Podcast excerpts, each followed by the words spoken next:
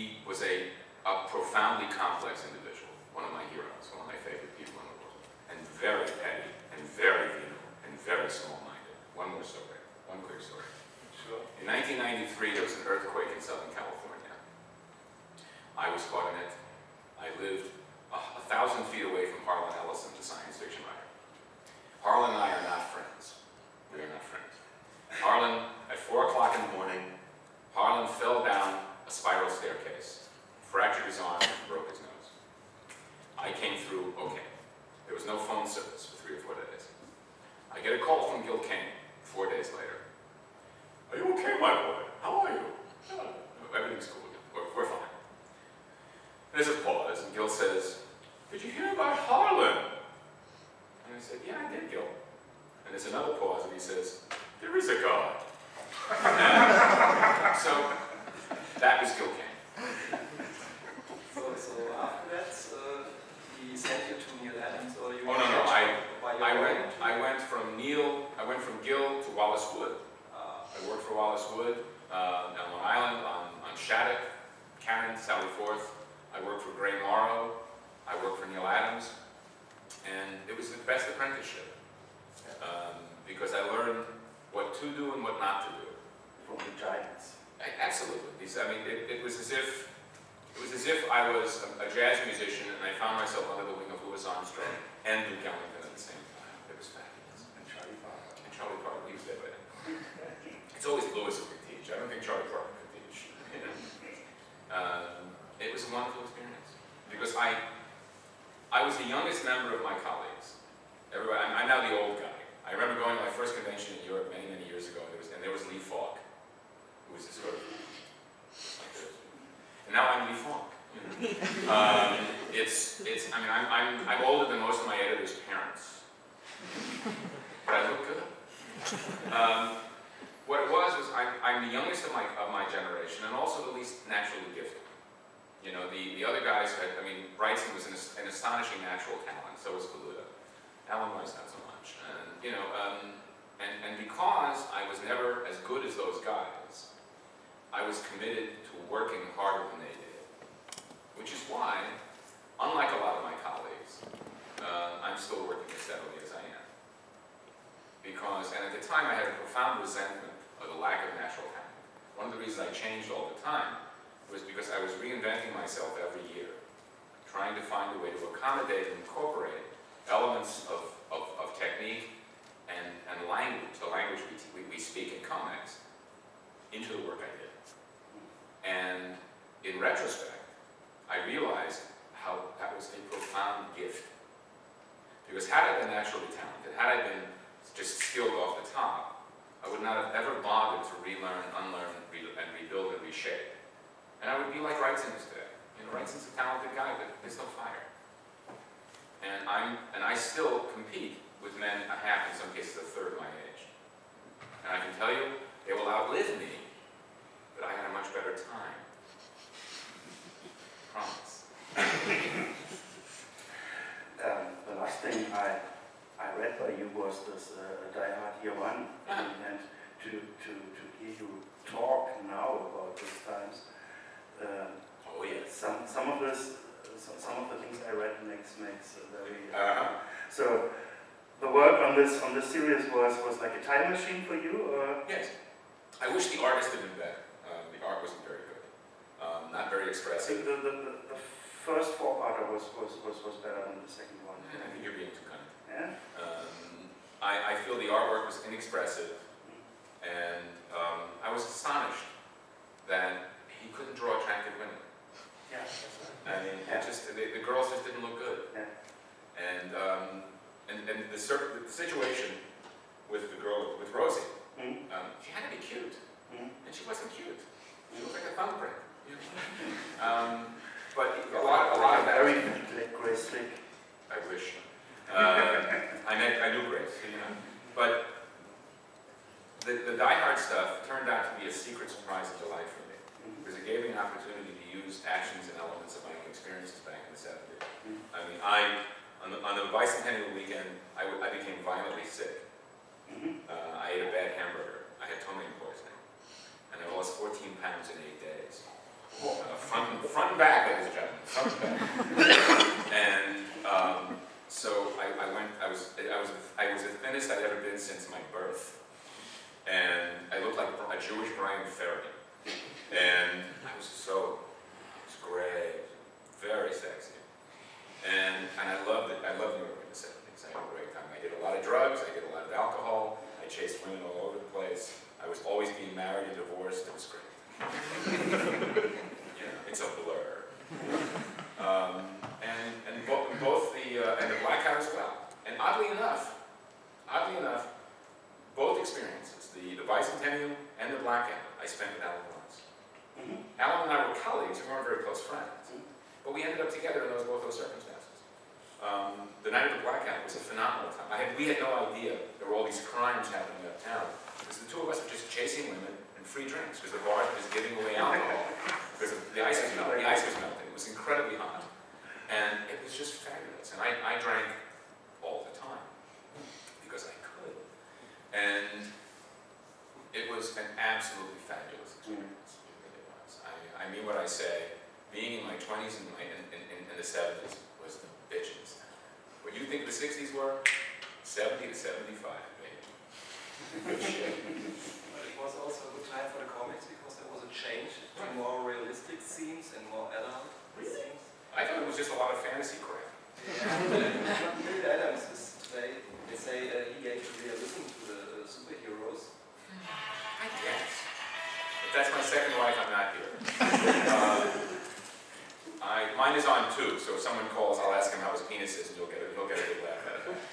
Um, I guess, and Neal, Gil always said that what Neal Adams did was to bring, to make comic books safe for commercial art.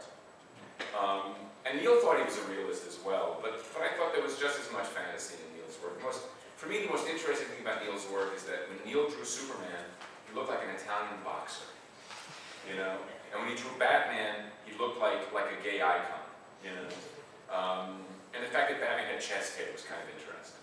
But um, I think we all went through a Neal Adams phase, and I never, and, and, and at this point, I haven't looked at Neal's work in 20 years, and I just, it doesn't interest me at all.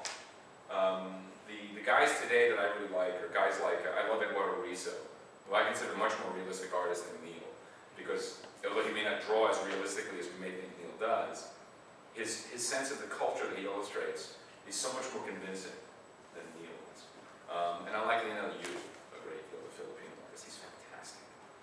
But the guys back then, we were we all thought, my generation believed, that we were the last comic book artists because there was going to be a paper shortage, and then computers were going to come in. And this is the funny story: computers were going to eliminate paper. We weren't going to have paper on our desks, just computers. Like no hard copy, right? Sure. Yeah. Well, okay. Um, and we, what we didn't realize was that Wrightson, Kaluta, Frank Brunner, Judge Rich Buckler, Alan Weiss, Walter Simonson, and I were actually the 30, that we were the 300 Spartans at Thermopylae, holding back the business so that Frank Miller and Bill Sienkiewicz would come in and draw superhero comics. Because none of us were particularly interested in superheroes. We were fantasy guys, we were, you know, crime, some crime, a lot of swords, a lot of monsters and shit. And none of us were particularly interested in superheroes. Significantly, none of us worked for Marvel except for Rich Buckler at that point. And, and then Frank and Bill come along and do superheroes. So that, that I believe that Frank and Bill coming in and, and, and introducing a new generation's idea of superhero comics was a far bigger change than us holding on to things. You know, I'm not saying any better or worse, just more, more, more a bigger impact in the long run. Do you think that uh, your, your graphic style is also more real, a realistic style, is more cartoony? I think realism is a dangerous word in the context of what we do. I think what we're talking about is verisimilitude. Verisimilitude? It's, it's more a matter of what is convincing and what with conviction. Nietzsche said talent is conviction. And I believe that applies to the work we do as well. I think it's more, it's, it's more imperative that you create a world in which the attitudes and sensations and postures of the characters and, and their presentation is more convincing. I mean, I believe Eduardo Risso's world. I have more difficulty believing Neal Adams' world. Neal Adams' world looks like the world of soap operas. Seriously, these people look like soap opera people. Whereas Eduardo's world, I see on the street. You know, the clothes, the attitudes, the, the, the, the physical relationships of man to woman to man to man, woman to woman, are more convincing to me. Uh, and I, what I've done, I mean, I, I feel that the first 10 years of my work was utter shit. And that the problem was that I had, my first 10 years of, of, of comics was school. It was the gymnasium for me. It was learning how to do it and doing it in public. And because it was public, it's on my permanent record. And because frequently it was work that was done when you were 12, you hold it dear in your heart. And because one of the, one of the, the mainstays, one of the exigencies of comics is that frequently when we meet something, our tastes freeze. The joke in New York and in the States is the golden age of comics is 12. Because that's when you find comics and you fall in love with it, and, you, and, and frequently our tastes codify. One of the reasons that Gary Groth is so vilified at the Comics Journal is that he was also 12 years old, but he outgrew his taste when he was 12. The problem is that the audience rejects Gary because he's rejected them, and Gary rejects the audience because he's Gary. We have to, I believe, develop, maintain our taste and develop a wider perspective and a wider palette. I still love the work that I loved when I was 12, but it's a different love. And, I, and, and my tastes have evolved and changed.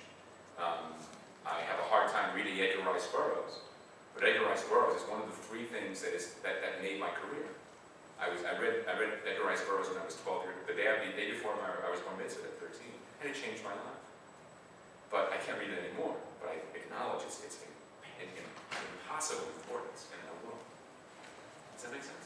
Yeah, and I noticed. I've read uh, Charles Bukowski shortly, and uh, I fall in love with him with uh, 16, 17. Right. But, but now, Yeah. now, now I read him back. What the fuck were you thinking? Oh my okay. god, exactly. Right, It's like this. exactly. But, but a lot of artists saying, uh, I, I can't speak about style. Style is a very difficult uh, thing to, to grab.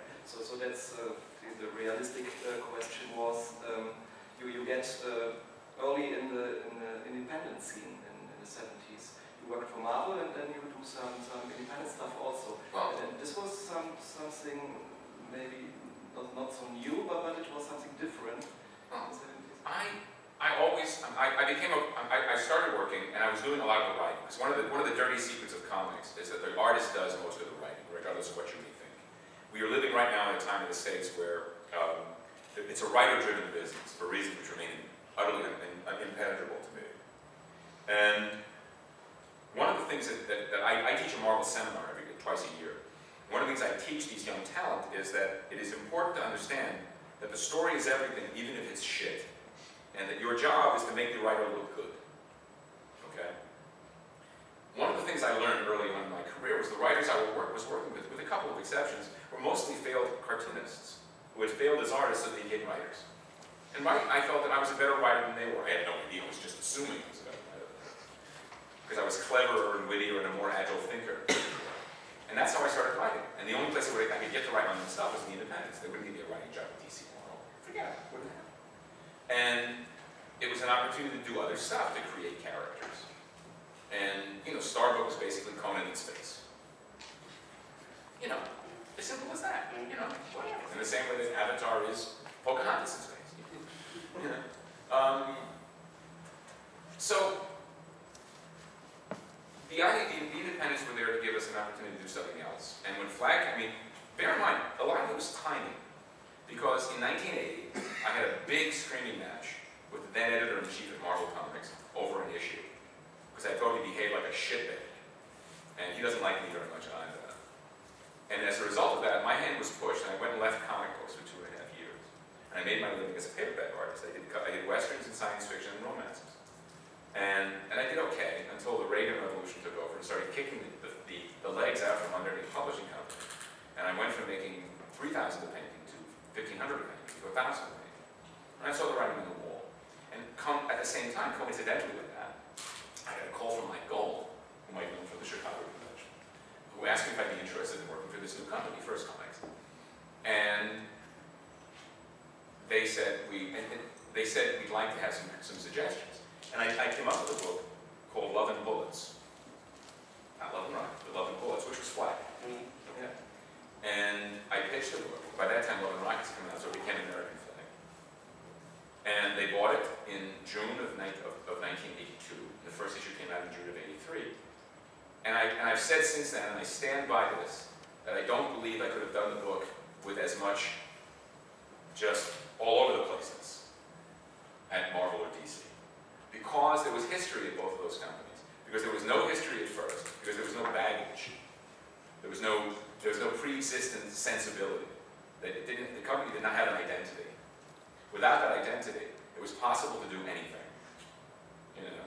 Um, and, you know, it, it- Mike Grell got to do his Jon Sable, and, you know, and they got to do a play, the, the Warp thing. Um, and different, and they tried different stuff. And, you know, doing flag taught me a great deal. Because what it taught me was that I had spent years denying the necessity for craft. And that craft was ultimately what it was all about. It was a matter of execution. That the actual, I, I, that, I'll, we'll talk about that later. That with the, that despite the material itself, it was the execution of the material that was most important.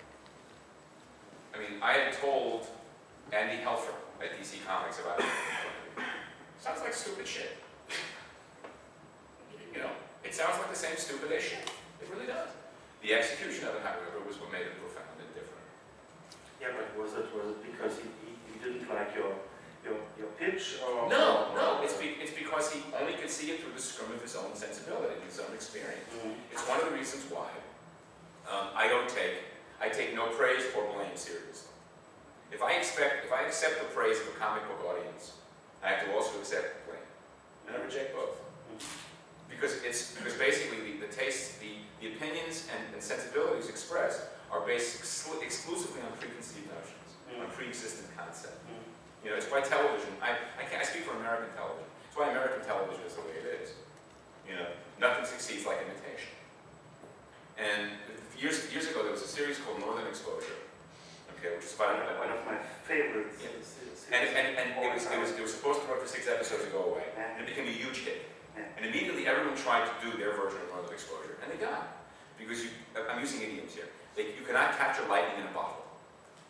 That you cannot take an idea that succeeded and then try to, to, to create your own version of that idea. It's impossible. I watched people do it after Flag, and it was ridiculous. Um, so I think it's a matter of, I'm, I'm now a brand. I'm- Yeah, but in, in, in, in- my uh, uh, remembrance, uh, they, uh, the, the big two mainstream publishers rejected American Flag because. I didn't pitch it. uh, uh, Oh, no, no, I never pitched it. uh, uh, but uh, you talked with Andy Helfer. No, no, because he was a friend. I, I, I, Oh, no, no, no, I wasn't pitching. Oh, no, no, no, fuck that shit. Oh, no, oh, no, I, I know, I, no, in fact, I always, I always thought they, they, they didn't like the fact, uh, the fact that you were going to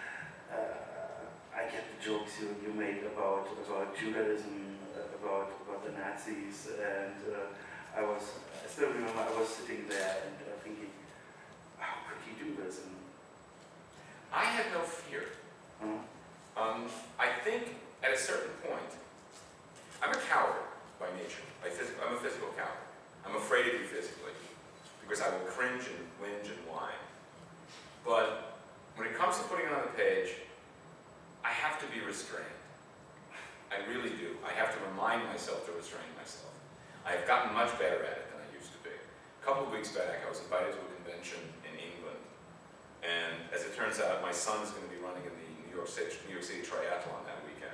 So I'm going to be in New York to cheer him on because he deserves it. And my, well, my son and my daughter-in-law. So I had to decline. And the invitation said, this artist can't make, uh, say it turned out he couldn't make it. So I graciously responded saying perhaps next year.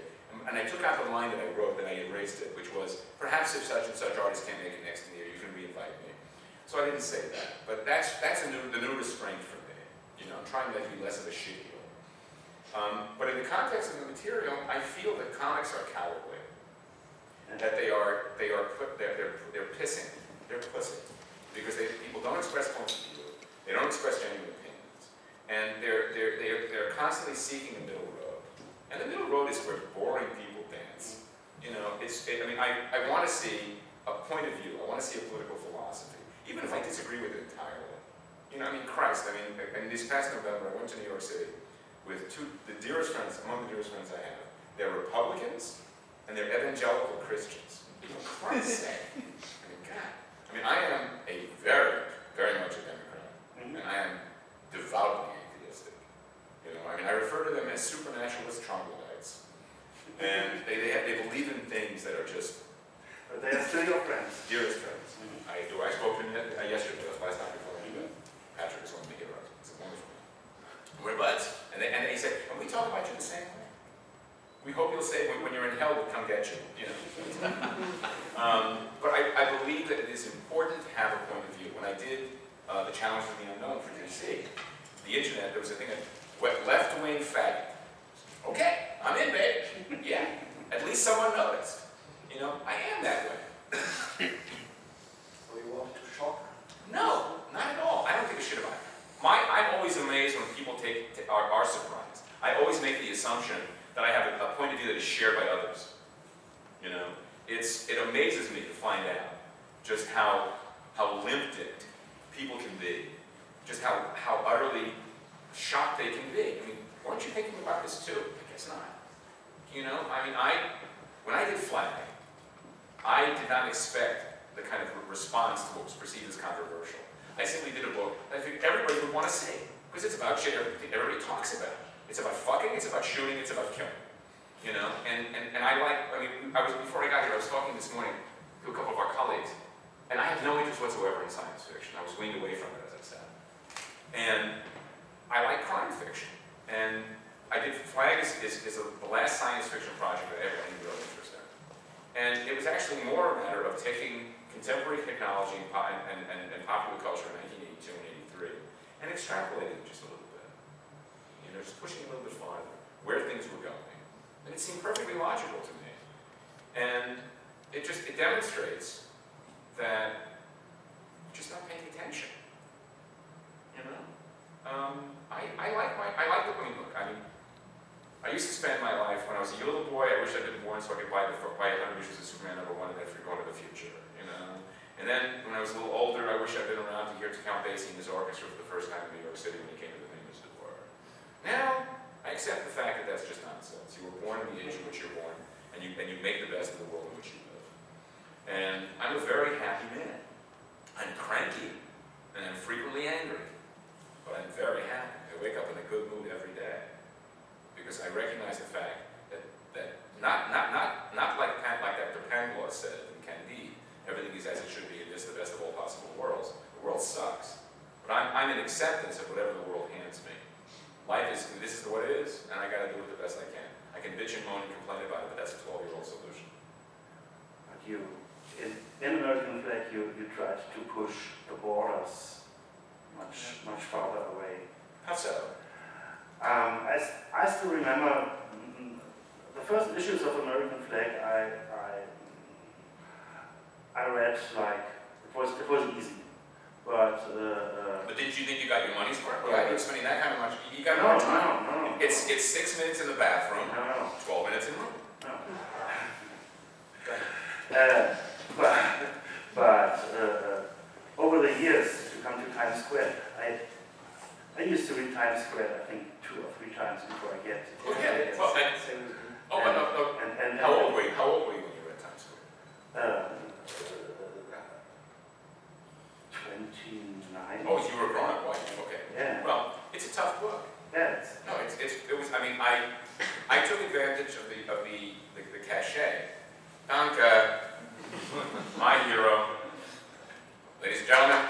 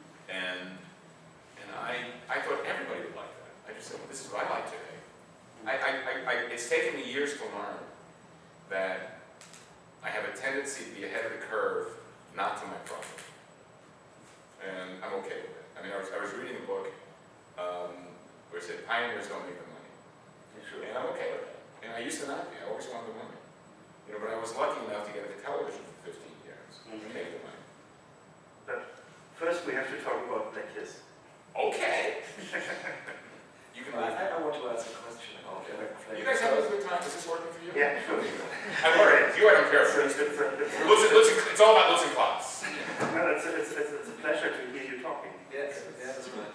But you are pushing the borders uh, in another way also. It's the layouts you, you gave uh, to the comic Yeah. book. Because you, you give out the panel grid and uh, you were composing the page and you uh, included sound words which goes blam blam blam blam blam blam blam blam right through the picture which, which was To a great extent, they were both, that was both inspired by Walter Simonson. Simonson was the one who introduced lettering, the way that we, the way it did the Flagg in. He was doing his own lettering. And I thought it was a brilliant idea. But also, Walter said something to me many, many years ago. Walter and I used to live together, live across the street from each other. We ate all the time together. And well, before we were married. And Walter said that comic books are illustration with the addition and application of time. And I thought about that. And one way to approach that is like a movie screen, grid, the, the, the, the, the, the, the metronomic effect of the six-panel grid. On the other hand, we live in a culture that, in which time is collapsing. And what I was trying to do with the layout and Flagg was adjust the element of time visually to create the, to, to imply and create the kind of things that D.W. Griffith was doing with, with, with irising and fades to, to try to incorporate latter-day film cuts into comics. And, and I oddly and, and that, that was my first instinct. But where I found the answers to these questions was more in fashion magazines, and some more in avant-garde fashion magazines and, and literary magazines, and, and in layout of more upscale lifestyle magazines of the period, and also in the work of, an, of, a, of a graphic designer named Richard Saul redesigned uh, travel books. He did access books, they were called access and he used bullet points and charts and all sorts of different techniques in ways that no one had ever used before. And I, was, and I absorbed that. So to this day, I look at other shit. Because comics, as a, as a storytelling medium, the mainstream, mean, Alex and I, Alex Toth and I argued about this until the day he died. Uh, I believe the grid is only one tool. The six-panel grid, the eight-panel grid, they're, they're part of the package and they can be used. But if they become the whole package, for me, they, they obviate, they, they eliminate one more technique, which is to control the, the way the reader and the viewer sees the material. I feel that when you do the metronomic six-panel page, you're boring the reader. So your, your panels got movement. Yeah, And trying to, go faster than, than the other I'm- I'm trying to imply the presence of time. Yeah. Because time is important in this. You know? Um, and, I, and I can see how influential Flagg in Times Square has been, have been, in terms of layout. Yeah. But I'm fascinated by the misuse of the technique. It's astonishing Yeah. that, for example, when I see people using a small inset panel for the landscape, it is just absolutely counterintuitive. Because the size of the panel is directly related to the amount of time and effort and energy and, and, and, and element in the picture. A big picture takes a long time, a small picture is like that. And there's a profound lack of understanding of that. It's kind of like um, a dialect comedian who has a wonderful uh, accent but no vocabulary. There used to be, um, in the United States, Sid Caesar and Carl Reiner, who were two comedians in the 1950s, would do fake French, fake Italian, and fake German. And I once described one of my colleagues in comics as having a phenomenal, phenomenal accent with no vocabulary whatsoever. You know, and that's to a certain extent what I see when people are, are, are im- imitating what I was doing in the layout there. What I'm still doing in. So do you thought uh, the story is over with the American Flagg after after uh, 26 issues? And um, I couldn't imagine why they, they fucked it up so much. I, I, I assumed that there would be no problem finding talent that could easily carry it on in a different way. And they just pissed it off. They just blew it away. I was appalled. Uh, I could not believe it. You know, because I don't hold myself in, a, in as high an esteem as being that fucking special. I really don't. I mean this with all my heart.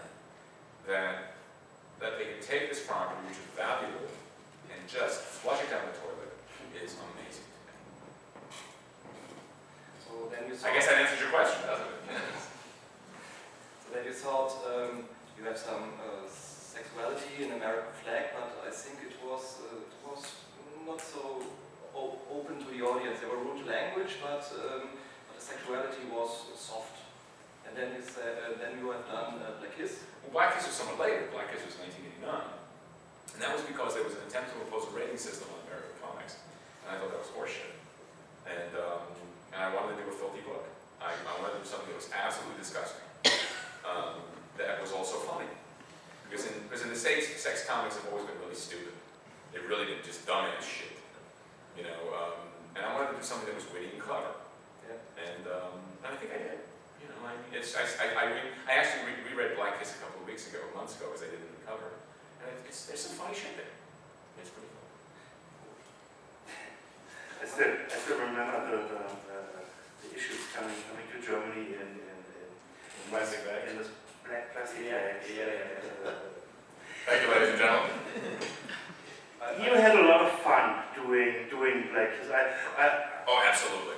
I'm, I'm always thinking it's, it's, it's, it's not so much a porno for me, but it's a, it's a very black comedy Absolutely. with, with uh, uh, uh, crime elements and horror elements. And, And I mean, it's, I mean, Joe Orlando shows up in it.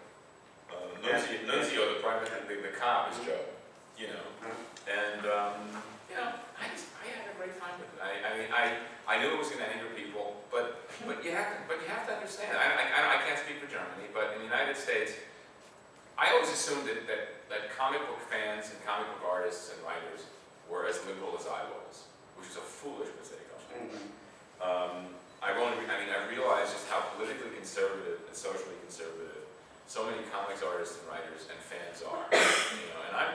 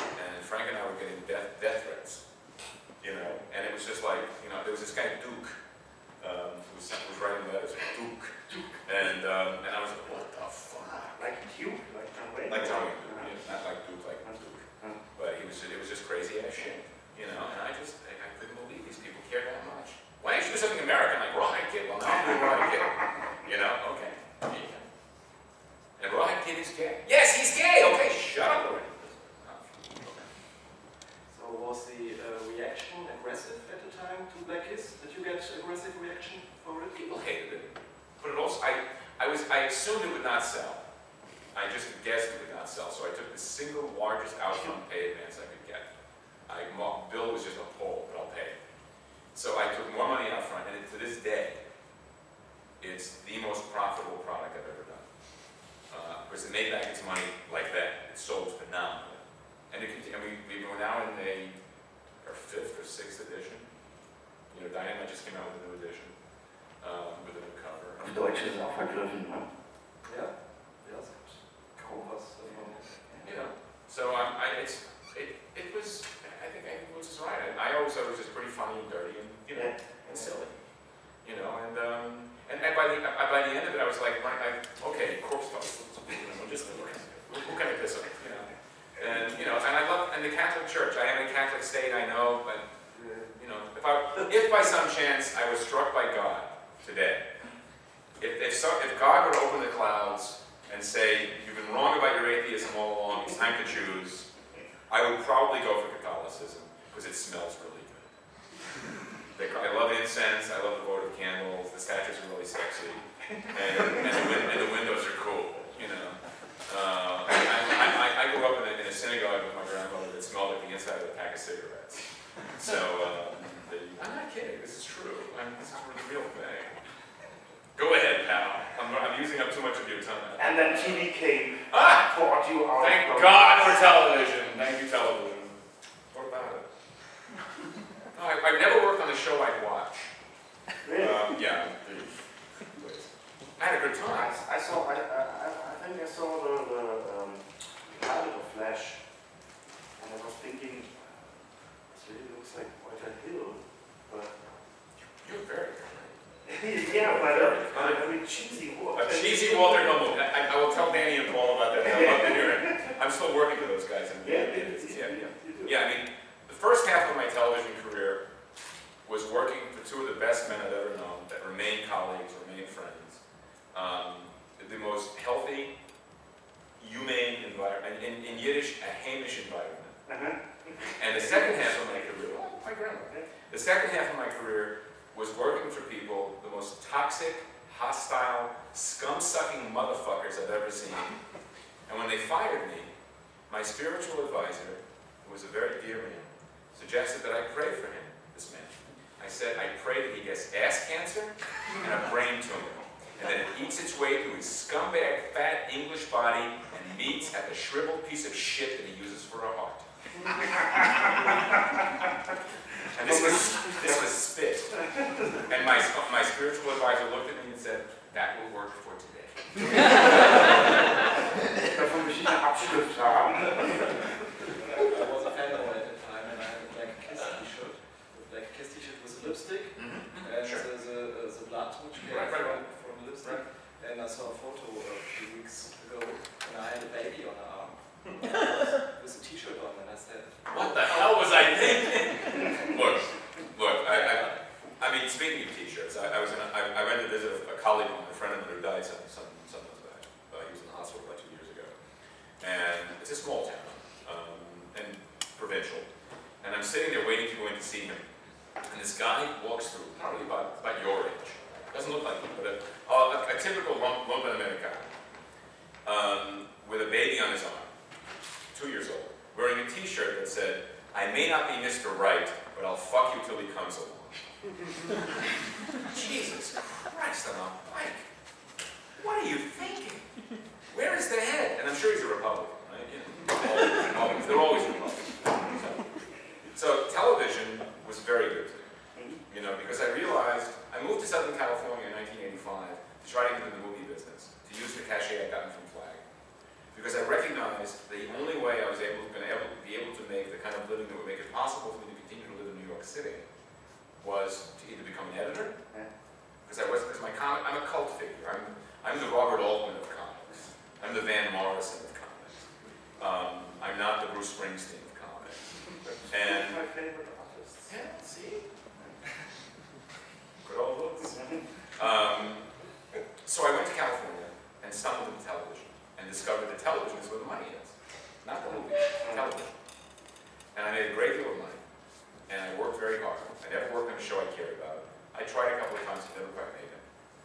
And, and ultimately, I lost my last job uh, in June of 2002. And at that point, I was 51 years old, and I do look good, though. 51, and I didn't want to do it anymore.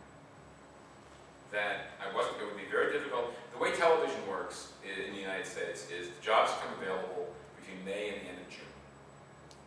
And then in November. Yeah, sure. Okay, because in May and June, they hire the guys for the new season. Mm. Then in November, they fire the guys who didn't work out and hire new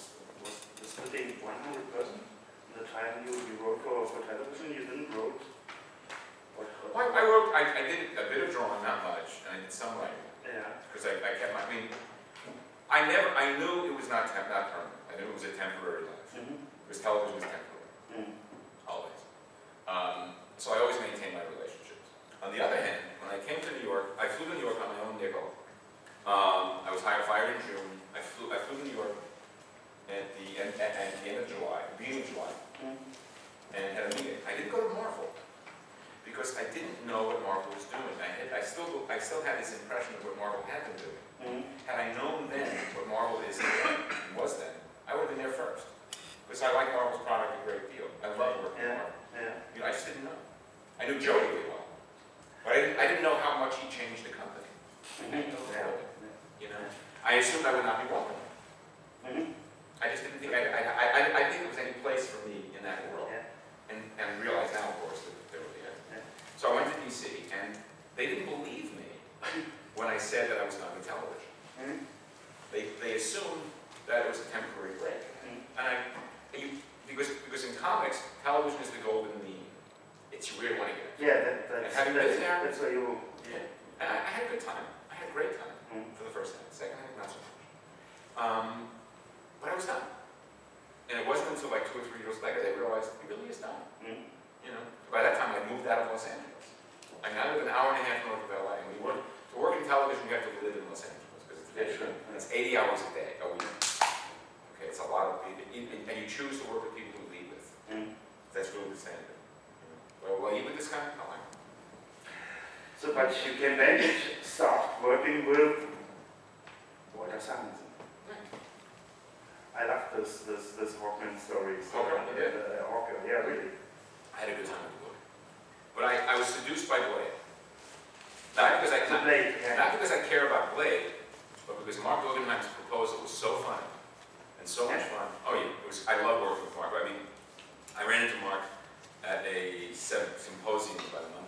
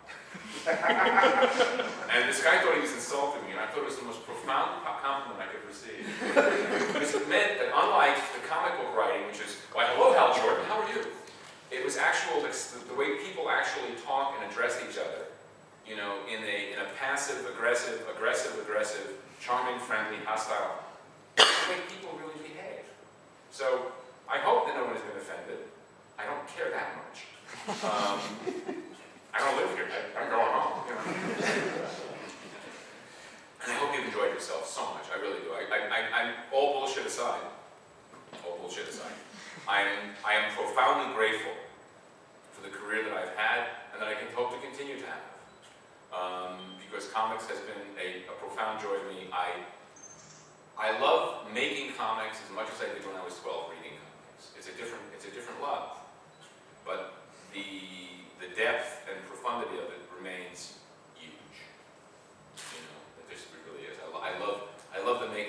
so deeply. It just I get up in the morning with a smile on my face. I'm a very lucky man. Thank you.